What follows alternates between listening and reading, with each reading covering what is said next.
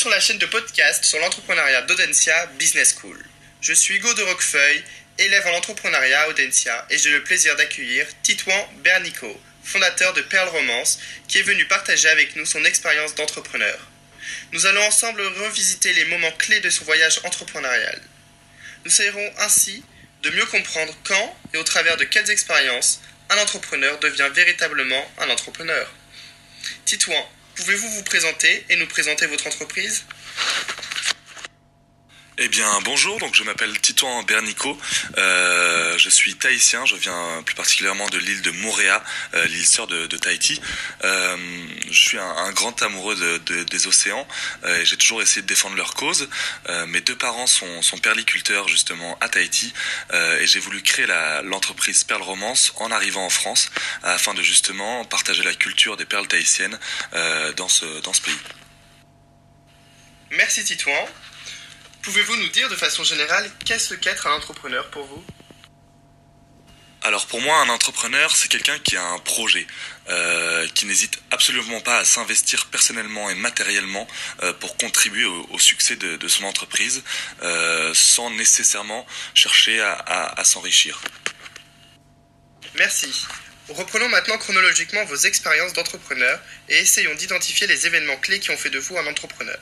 Si nous remontions le temps ensemble et revenions avant la création de votre entreprise, Perle Romance, à quelle occasion vous êtes-vous dit maintenant je suis un entrepreneur Pouvez-vous nous raconter ce moment?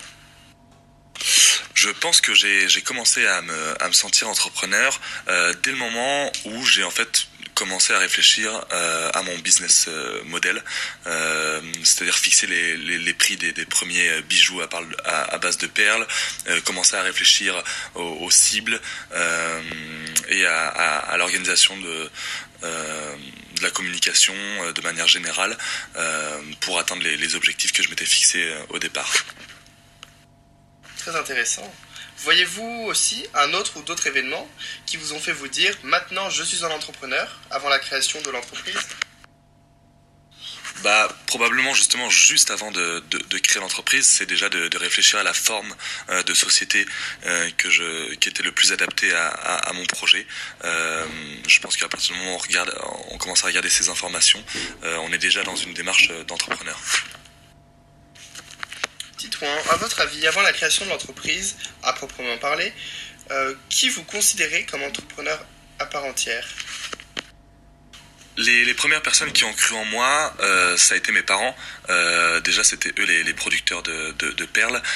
et quand je leur ai parlé justement de mon projet de vouloir commencer à, commercialiser ces, mêmes perles en France, ils ont tout de suite été très optimistes et ont tout de suite cru en moi.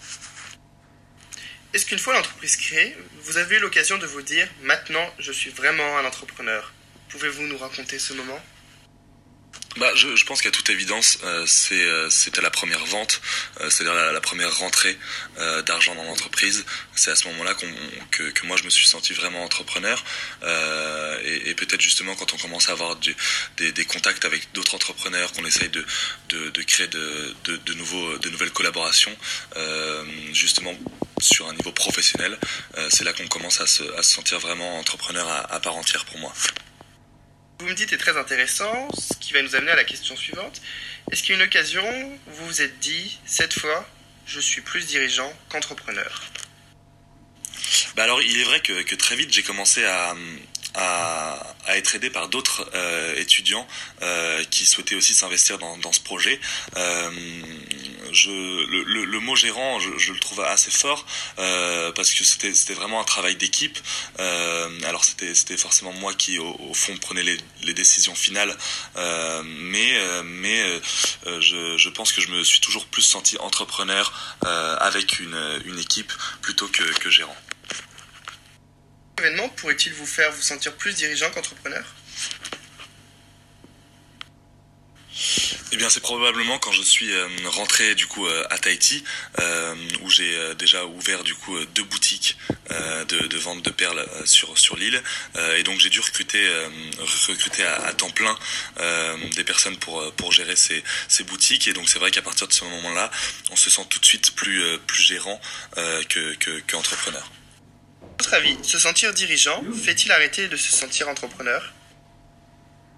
Bien, il est vrai que moi, j'ai, je suis passé euh, intérieurement d'un, plus d'un statut entrepreneur à un statut dirigeant, mais je pense qu'il ne faut pas, il ne faut pas oublier ce statut d'entrepreneur euh, pour, le terme euh, simple qui est entreprendre et je pense qu'une une entreprise a toujours besoin de, de penser au futur, d'essayer de, de créer de nouvelles choses et d'évoluer et donc il, il ne faut sûrement pas euh, totalement oublier ce, ce, terme d'entreprendre euh, qui est très important pour moi euh, au, au, sein d'une société. La gérance, c'est tout autre chose.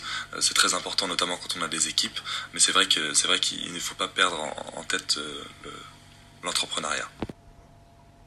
Première question de mon côté, peut-on perdre son identité d'entrepreneur? Si oui, comment? Et sinon, pourquoi, à votre avis, ne peut-on pas la perdre? Comme je disais avant, euh, je pense qu'il est tout à fait possible de la perdre euh, si justement on se concentre trop sur la gérance sans penser assez au futur, euh, mais je pense que ce serait une erreur.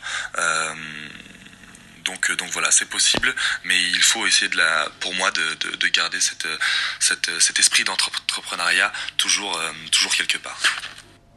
Nous arrivons donc à la fin de ce podcast. Merci beaucoup Titouan Bernico d'avoir partagé ce chouette moment avec nous. À très vite.